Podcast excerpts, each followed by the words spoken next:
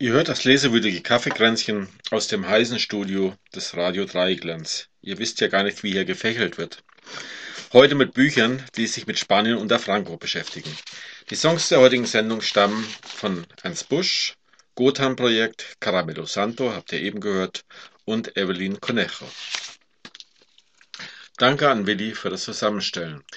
Gerade hat Sieglinde Milchzähner von Ignacio Martinez de Pison besprochen, Petra hat sich mit Almudena Grandes Roman Der Feind meines Vaters auseinandergesetzt und Willi hat Rafael Chirbes Der Fall von Madrid vorgestellt. In allen drei Romanen wird ein Bild von Spanien unter Franco aus dem Alltag der Menschen entwickelt. Jetzt wollen wir noch ein wenig über die Bücher diskutieren. Schildert doch noch einmal, wie eure Autorinnen die Atmosphäre unter dem Frankismus beschreiben. Was für ein Bild von dieser Gesellschaft ist da für euch entstanden? Ja, bei mir ist das so, dass es so ein paar Episoden gibt, dass Leute ganz unsicher sind, was sie sagen dürfen, was sie nicht sagen dürfen. Zum Beispiel kommt Isabelita aus, der, aus dem Krankenhaus und die Nachbarin sagt, pst, pst, dein Vater ist abgeholt worden. Aber sag nicht, dass du die Information von mir hast, sonst könnte mir was passieren. Also so eine allgemeine Angst vor dieser Willkür, die entsteht, wenn, wenn Leute einfach ohne Prozess äh, getötet werden, nachdem sie abgeholt worden sind. Hm. Um welche, um welche Zeit spielt die Szene ungefähr? Das, also äh, der geht 37 in den Krieg und äh, es ist in der Kriegszeit noch. Ach so, also ja. ganz früh. Ja, ja, ja. Und nachher wird er ja bürgerlich, indem er in diesen Betrieb einsteigt. Und ich kann vielleicht noch ein Zitat bringen. Ähm, also ich stelle die Almudena Grandes vor. Ähm, so kann man nicht leben, aber so lebten wir. Und die Ruhenpausen dazwischen, die Monate ohne Razzien, Festnahmen oder Beerdigung hatten nur einen Zweck, die Minuten, Tage und Wochen zu zählen und darauf zu warten, dass alles von neuem begann. Die Lastwagen, die Patrouillen, das russische Roulette der unerwarteten Besuche, das nächtliche Klopfen an der Tür des Nachbarn oder auch der eigenen. Wir nehmen Ihren Mann für eine Aussage mit, Signora, aber keine Sorge, Sie bekommen ihn bald zurück. Jetzt kannst du gehen, aber da entlang, wo wir dich sehen können. Die Schüsse im Morgengrauen. Ihr Mann hat versucht zu fliehen, Senora. Er rannte los und ließ uns keine andere Wahl, als auf ihn zu schießen. Also da wird es auch so geschildert, dieses Ausgeliefertsein und Ohnmacht und dieses, ja, diese permanente Anspannung. Mhm. Ja, keine Entspannung. Mhm. Mhm. Ja, das ist bei mir natürlich auch so, Mhm. obwohl das der Roman ganz viele unterschiedliche Persönlichkeiten darstellt.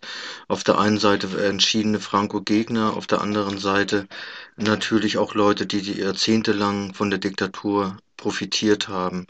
Und was ich das Tolle an dem Roman finde, dass er auch bei den Jüngeren diese Widersprüchlichkeit zeigt, das ist ja immer so in einer Diktatur, solange sie noch besteht, leben und all, denken alle mit der Existenz des Diktators. Erst wenn er verschwunden ist, kann überhaupt erst begonnen werden, Neues zu denken, weil diese Allmacht dieses Menschen oder dieser Gruppe von Menschen über dem ganzen Land liegt. Und diese Stimmung wird eigentlich ziemlich gut vermittelt. Mhm. Mhm. Erfährt man denn was über den, den Widerstand, es gab ja sicher auch unter, unter Spanien Franco, es gab ja auch Widerstand. Was äh, gibt es da Beschreibungen, Hinweise? Also bei mir gibt es da wenig, äh, nur dass dieser Bruder abgeholt wird und dann getötet wird und auf Nimmerwiedersehen verschwindet. Äh, da wird nicht gesagt, ob der im Widerstand war, aber er war in, diesen, in, diesem, in dieser anderen Partei, in dieser demokratischen Partei sonst, nee, eigentlich nicht. Mhm. Es wird, wird, wird mehr äh, die Lebenswelt der Faschisten beschrieben. Mhm. Ja, ich, ist vielleicht ganz aufschlussreich. Ich habe, ähm, ich gucke ja immer, wenn ich Moderationen mache, gucke ich auch mal die Rezensionen durch und es gibt eine Rezension von der FAZ, von der mhm. Frankfurter Allgemeinen Zeitung und die lobt, wie unparteiisch dieses Buch doch sei, ja. Und äh, ich habe das dann so interpretiert, ja, dass äh, endlich mal ein Buch, das die Rechten gut wegkommen lässt. Aber ich glaube, so, so ganz stimmt das gar nicht. Nein, nein, sie kommen, sie kommen nicht gut weg. Aber dieser Raffaele, außer dass er ein, ein Ehebrecher und, und Betrüger oder Verheimlicher ist, äh, ist er eigentlich ein ganz passabler Mensch. Also ein autoritärer Knochen natürlich. Aber er hat auch Beziehungen zu anderen Faschisten, so dass er zum Beispiel Mehl abgezweigt bekommt vom Militäretat äh, für seine Nudelfabrik und dann wieder Nudeln machen und verkaufen kann. Also so, es geht, gibt viel Vitamin B da. Und ja, solche Dinge. Aber das ist natürlich kein Widerstand, sondern das nee, nee, es, es gibt keinen wirklichen Widerstand in dem Buch. Also bei Almudena Grandes ähm, gibt es schon Widerstand. Also sie hat sehr viel äh, recherchiert. So kommt zum Beispiel Sensero auch vor, den es wirklich gab. Ähm, hieß eigentlich Thomas Willen Roldan und hat von 40 bis 47 in den Bergen gekämpft. Er hat sich seiner Verhaftung durch Selbstmord entzogen und ist der berühmteste Volksheld, glaube ich, in Hain. Ähm, also um ihn geht es auch äh, in dem Roman. Äh, seine Töchter haben ihn freiwillig an der Mauer außerhalb des Friedhofs äh, in dem Platz für Selbstmörder begraben. Ähm, eine andere Widerstandsform sind äh, Flugblätter, die plötzlich auftauchen, wo die Guardia Civil sich dann hektisch auf die Suche nach der Druckerpresse macht. Mhm. Volkslieder, die verboten werden, weil mit ihnen ähm, Widerstand verbunden wird oder auch ähm, schwarze Wäsche, die an Nationalfeiertagen plötzlich aufgehängt mhm. wird im ganzen mhm. Dorf, wo ganz klar was zum Ausdruck gebracht wird. Es gab ja genau. auch, Lorca ist ja schon vor dem Spanischen Bürgerkrieg mhm. ermordet mhm. worden und ähm, Lieder von ihm wurden durchaus als Wiegenlieder gesungen. Mhm. Und mhm. also wir haben heute, äh, gestern in einer, im Rahmen der Nachtlese wurde eins dieser Lieder auch gesungen, ja. Und da habe ich auch das erste Mal erfahren, dass es tatsächlich, also das in Spanien üblich war. Und ich vermute, dass solche mhm. Lieder dann verboten worden sind. Mhm. Das ja. bringt sie doch auch an so ein Beispiel, dass sie in der Kneipe immer so ein, genau, mit diesem, so ein, so ein Lied singen. Äh, genau. Laletsche. Ja, ja. Mhm. Klar. Äh, also hier bei dem Chilbes ist es so, dass der Widerstand in ganz verschiedener Form gezeigt wird. Also er schildert eben viel, eine ganze, ganze Palette und so auch eine ganze Palette des Widerstands. Es gibt Leute, die in der KP organisiert sind, in einer revolutionären Organisation, die von Plakate aufkleben bis Sprühen, bis Bombenattentate, die alles machen aber auch eben normale Werktätige, die sich im Streikkomitees äh, einfach nur für ihre Rechte einsetzen und da auch schon gefährdet sind, weil äh, Streikbrecher werden normalerweise auch gleich inhaftiert und verschwinden. Streikende. Streikende, ja. Ja, streikende, klar, streikende, logisch. Also von daher ist der Widerstand sehr vielfältig und der ist auch innerhalb der herrschenden Klasse gibt es ja Widersprüche. Also äh, äh geht es um die Ausrichtung von der Möbelfabrik, wie soll künftig produziert werden und ist es überhaupt so schlimm, wenn Franco verschwindet? Äh, müssen wir uns nicht eher einen neuen europäischen Markt anpassen? Mhm. Sind Veränderungen nicht einfach nötig? Oder die Frauen, die sagen, also äh, die Frauen, die sich da, also die eine bürgerliche äh, Frau, die sich dann dadurch dadurch profiliert, dass sie sagt, Gemüse ist es. Gemüse muss der Spanier kennenlernen, ja. Also das äh, gibt ganz unterschiedliche Formen. Und unter Franco gibt es eben kein Gemüse, keine, mhm. keine Brunnenkresse in ganz Madrid, ja. Ja. Ja, über die tiefe Spaltung in der spanischen Gesellschaft haben wir ja hier in Deutschland lange, äh, glaube ich, gar nicht so viel erfahren. Nach außen war das schnell wieder ein ganz normales hm, Land ja. und noch obendrein das Lieblingsreiseziel der Deutschen. Mhm. In den hier vorliegenden Romanen werden ja richtig tiefe Gräben beschrieben. Könnt ihr dazu nochmal was sagen?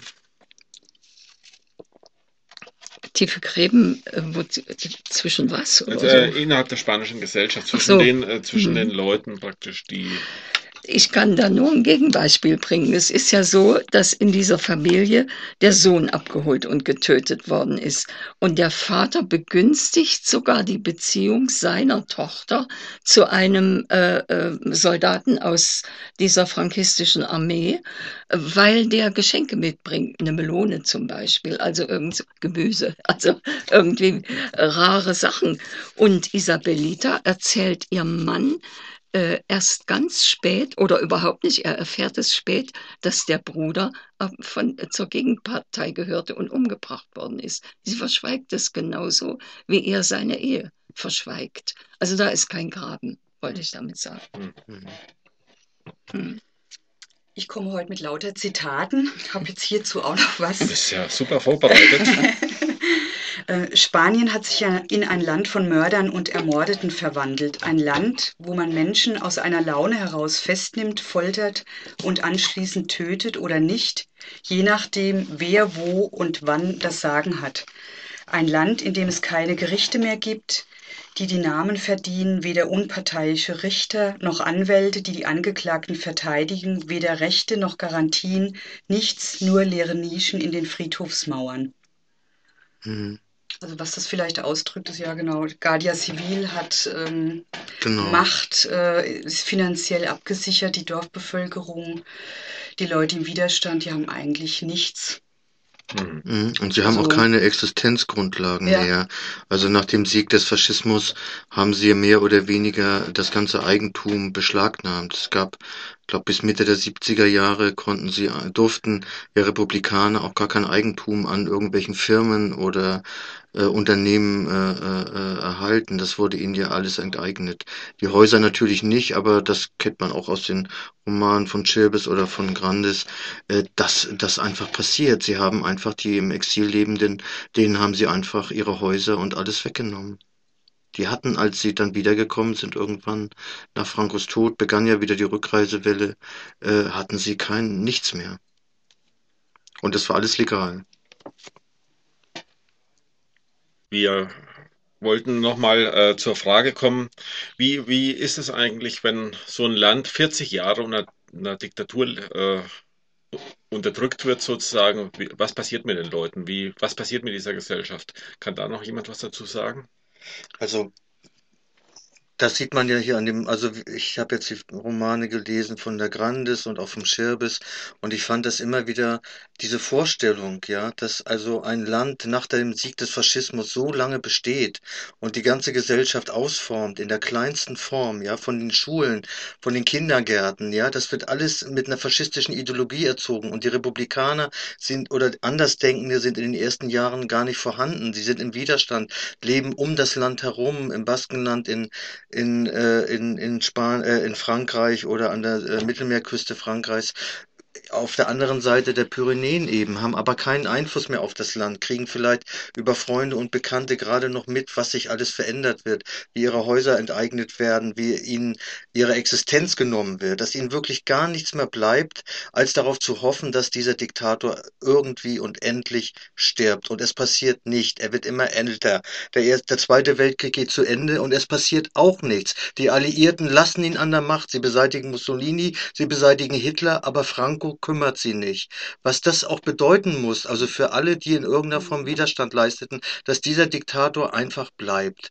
Und deshalb finde ich jetzt Romane aus Spanien, die jetzt kommen, sich mit dieser Zeit beschäftigen, auch diese großen und vielen Bücher, die die Grandes vorhat, das finde ich ganz großartig, dass endlich auch angefangen wird, sich damit auseinanderzusetzen, dass Initiativen von unten anfangen, Schützengräben auszuheben, als Museen einzurichten, dass in, in, in, in am Ebro also Museen eingerichtet werden, um äh, äh, Relikte und äh, äh, Beispiele aus dem Bürgerkrieg zu zeigen. Das finde ich ganz großartig. Ich glaube, wir als Deutsche können uns das überhaupt nicht vorstellen, was das für ein Land macht. Ja, ist, ähm, ja. manchmal ist man so richtig ein bisschen erschrocken. Man ist ja. schon viel, viel länger nach Sp Spanien auch in Urlaub gefahren, ja. Und ich glaube, was so ein bisschen fehlt, ist ein Bewusstsein darüber, also wie, wie lang sowas dauert, ja, bis tatsächlich also dieses Erbe der Diktatur irgendwie äh, auch äh, eine Gesellschaft verdaut mhm. hat. Und es scheint ja. tatsächlich 25 Jahre gedauert zu haben, bis, das, bis der ganze ja. Schmutz dann nochmal an die Öffentlichkeit kommt und bis man bis die Gesellschaft bereit ist, darüber zu diskutieren überhaupt. Genau. Aber die Gräben ja. gibt es äh, offensichtlich, das zeigen ja auch das, gibt's was ich hier noch. gehört habe, gibt es ja. immer noch. Ja, mhm. die Gräben gibt es immer noch und auch äh, es kommen auch durchaus Familien zusammen. Es finden sich Liebesbeziehungen oder mhm. irgendwelche anderen Beziehungen und man stellt heraus, beide Familien haben auf völlig gegenseitigen äh, äh Seiten gekämpft. Also das ist mhm. der Alltag Spaniens und äh, das ist das Thema von vielen Romanen.